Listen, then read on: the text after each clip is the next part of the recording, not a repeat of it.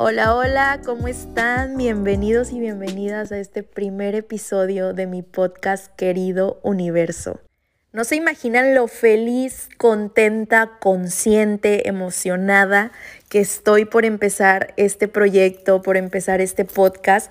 Ya tenía algunos meses eh, con la curiosidad, con la cosquillita de quiero hacer un podcast en donde pueda desarrollar más los temas, porque bueno, las redes sociales sabemos que son de instantes, TikTok, Instagram, que realmente son muy pocos los segundos que tienes para enviar un mensaje a tu audiencia. En cambio, esta plataforma pues es más agradable con el oído y te da chance a comunicar pues más allá tus ideas, más allá de unos 15 segundos en una historia. Y como a mí no me encanta platicar, ¿verdad? me fascina, dijera el meme. Entonces, estoy aquí por eso, Beauties, porque quiero que este podcast sea una extensión de mis redes sociales, pero una extensión más profunda, una extensión en donde podamos hablar sin necesidad de tener un tiempo en específico, desmenuzar los temas de ley de atracción, manifestación, cómo sacar la mejor versión de ti mismo, de ti misma, amor propio, sororidad, apoyo entre mujeres, empoderamiento femenino, todos esos temas que a mí me apasionan. Pero bueno, yo sé que aquí están muchos y muchas por el título de este primer episodio. En general ya les dije de qué va a tratar el podcast, pero este primer episodio lo quise titular así, veinteañera, divorciada y fantástica. Estoy segura que la palabra que más les resuena, que más ruido les hace, es divorciada. Y sí, beauties, soy divorciada.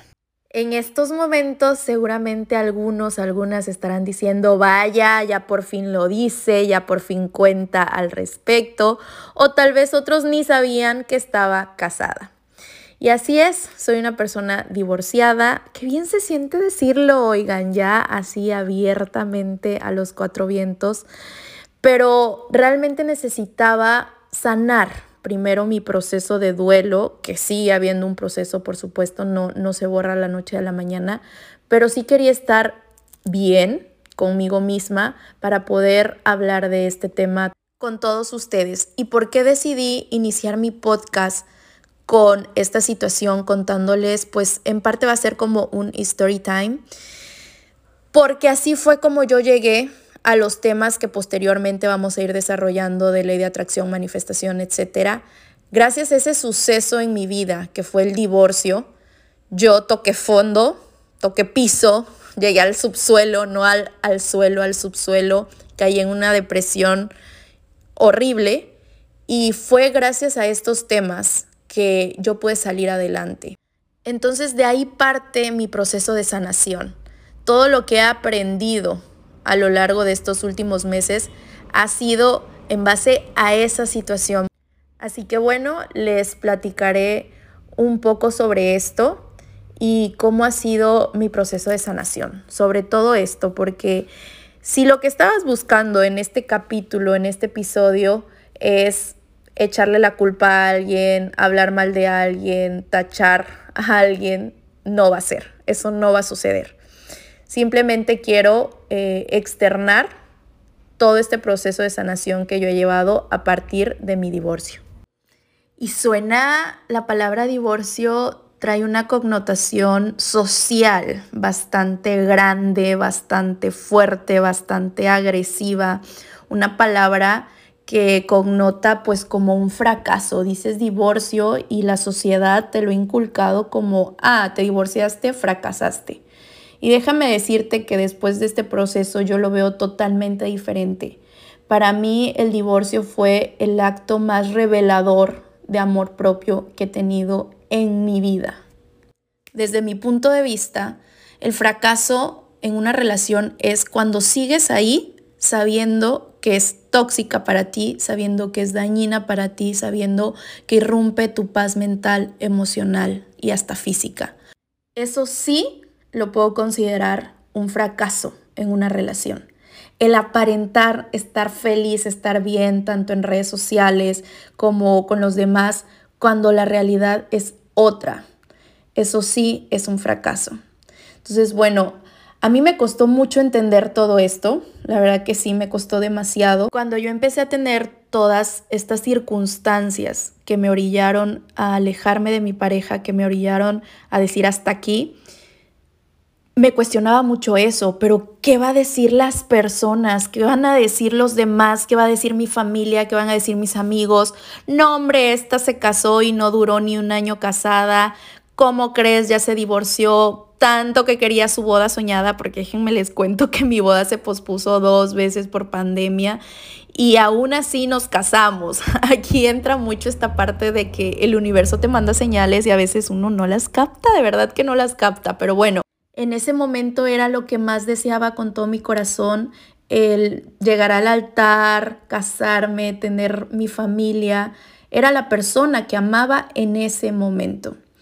Entonces, bueno, no me arrepiento de absolutamente nada. A mí me cuestionan mucho, oye, pero ¿te arrepientes de haberte casado? Por supuesto que no.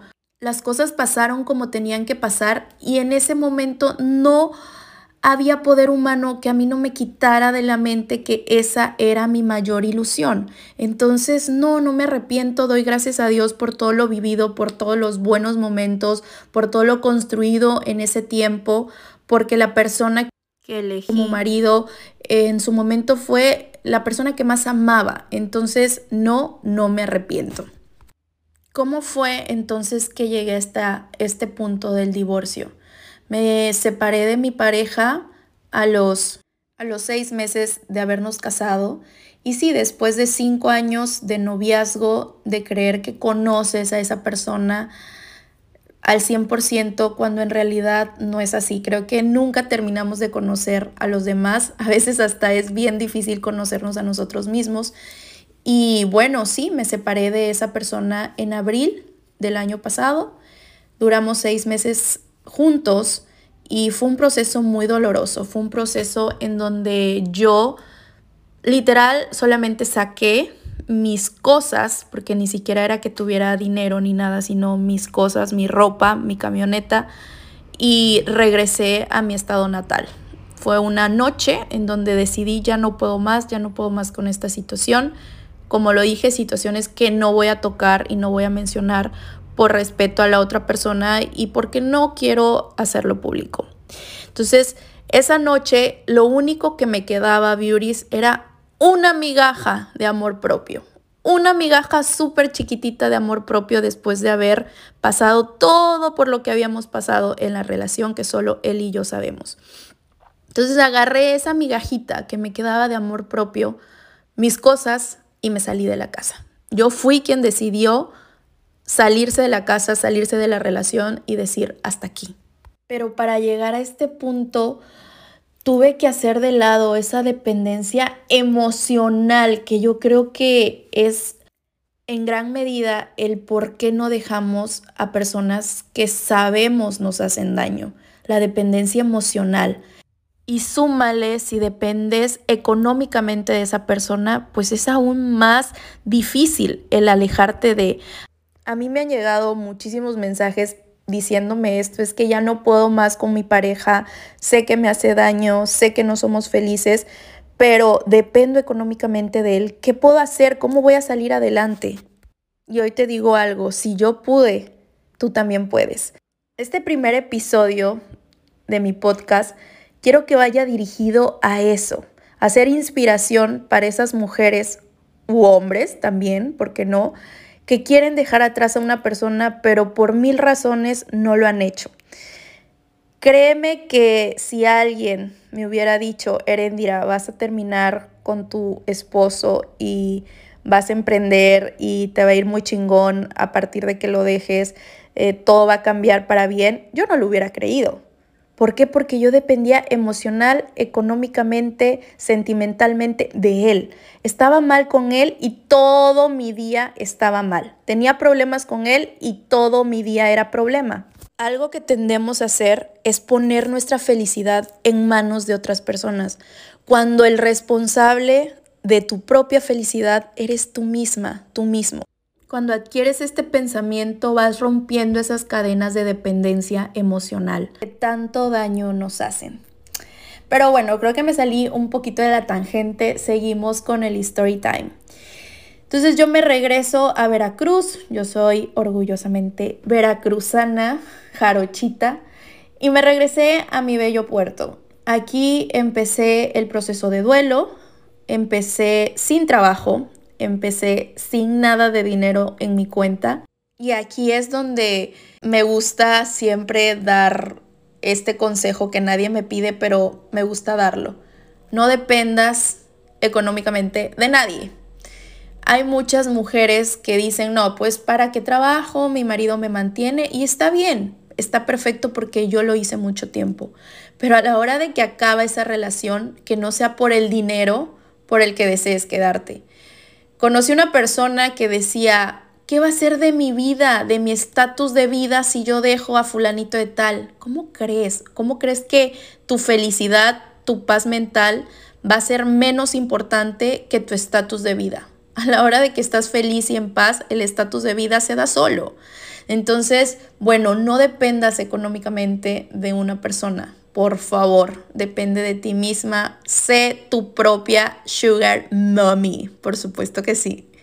Y bueno, cuando ya no podía más, cuando las personas más me señalaban que ya supiste, ya saben que no falta la amiga chismosa, ya supiste que, y digo amiga entre comillas, ya supiste que Erendira se divorció, no hombre, pues le duró muy poquito el gusto, tanto que gastaron en la bendita boda, mil comentarios que la gente siempre va a hablar, siempre, hagas bien, hagas mal, siempre va a hablar.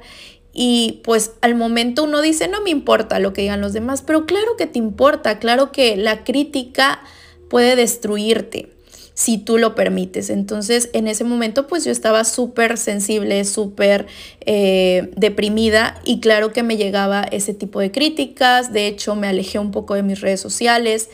Y cuando ya no podía más, de verdad, cuando ya estaba eh, súper, súper mal, no me quedaba otra más que ya había llegado al subsuelo, como lo había mencionado, no te queda más más que seguir pa'lante, porque ya estás en lo más bajo. Ya no hay más bajo, ya estás en lo más bajo. Lo único que te queda es voltear para arriba y salir de ese hoyo, porque ya llegaste a lo más bajo. Dicen que uno cambia por dos cosas, por placer y por dolor. En este caso yo cambié por dolor. Me tocó cambiar por dolor, porque dije, ya esto no puede seguir así. De hecho, lo comenté en un video en TikTok. Estaba yo navegando en TikTok, me encontré con una chica, una coach ecuatoriana que sigo y que le doy mil gracias porque gracias a ella fue que empecé a adentrarme aún más con la ley de atracción. La ley de atracción la he venido practicando hace muchos años realmente, pero conscientemente a partir de que escuché a esta chica. Ella estaba promocionando una masterclass de ley de atracción, tenía 300 pesos en mi cuenta y esos 300 pesos los ocupé para pagar esta masterclass de ley de atracción. Dije, o me termino quedando sin un peso o es la mejor inversión que puedo hacer en mi vida. Gracias a Dios fue la segunda opción, la mejor inversión que pude hacer en mi vida porque ella replanteó muchas cosas que quizás ya sabía, pero no las había interiorizado.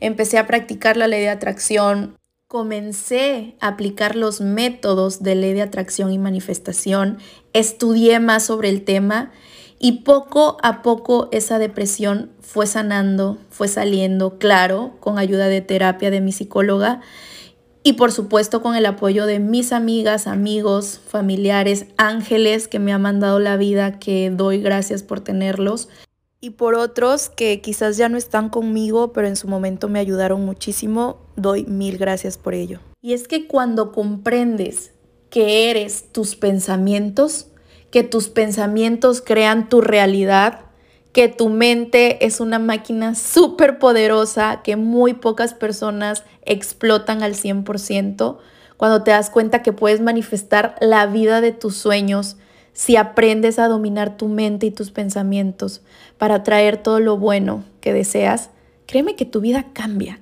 cambia al 100%. Este año, como lo he mencionado en algunas historias, fue el año más difícil emocionalmente hablando para mí, pero también el más revelador, el que más orgullos, el que más metas cumplidas me ha dejado.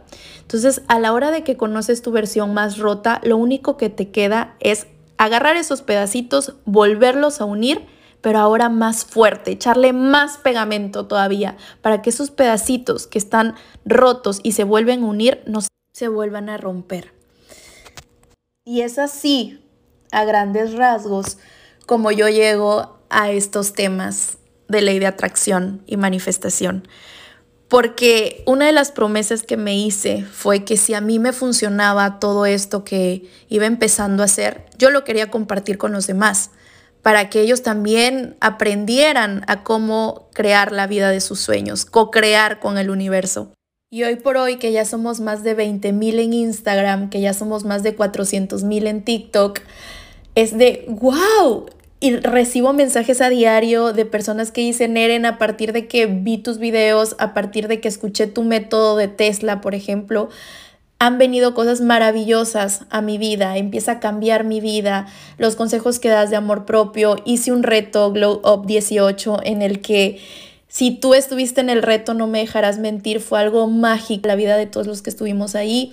Y creo que eso es lo que a mí más me enorgullece de decir, de pasar de ser la mujer que estaba tirada en una cama 24/7, deprimida, llorando todos los días, preguntándome por qué a mí, por qué a mí, por qué a mí, en ese círculo vicioso, a pasar a ser una persona que trata de ayudar a los demás, que da lo mejor de sí, que siempre está positiva para tratar de dar buenas vibras a todas las personas que me ven a través de las ventanas digitales que tengo, eh, de motivar al prójimo digo, vaya, no cabe duda que los cambios siempre nos asustan, pero traen consigo muchísimas cosas buenas. Recuerda lo siguiente, nada mágico sucede en tu zona de confort. Nunca. Así que todos los días rétate, empieza algo nuevo, adquiere nuevos hábitos, depura tanto cosas en tu casa como personas en tu vida, personas que ya no te aporten. Se vale cambiar, se vale decir ya no más. No te fijes en el que dirán. El que dirán es parte de la percepción de los demás, no es tu realidad. Solo tú conoces tu realidad y en base a ello es que tomas las decisiones. No por eso los demás tienen que estar de acuerdo o no con las decisiones que tú tomes. Tú eres la persona más sabia y consciente en tu vida.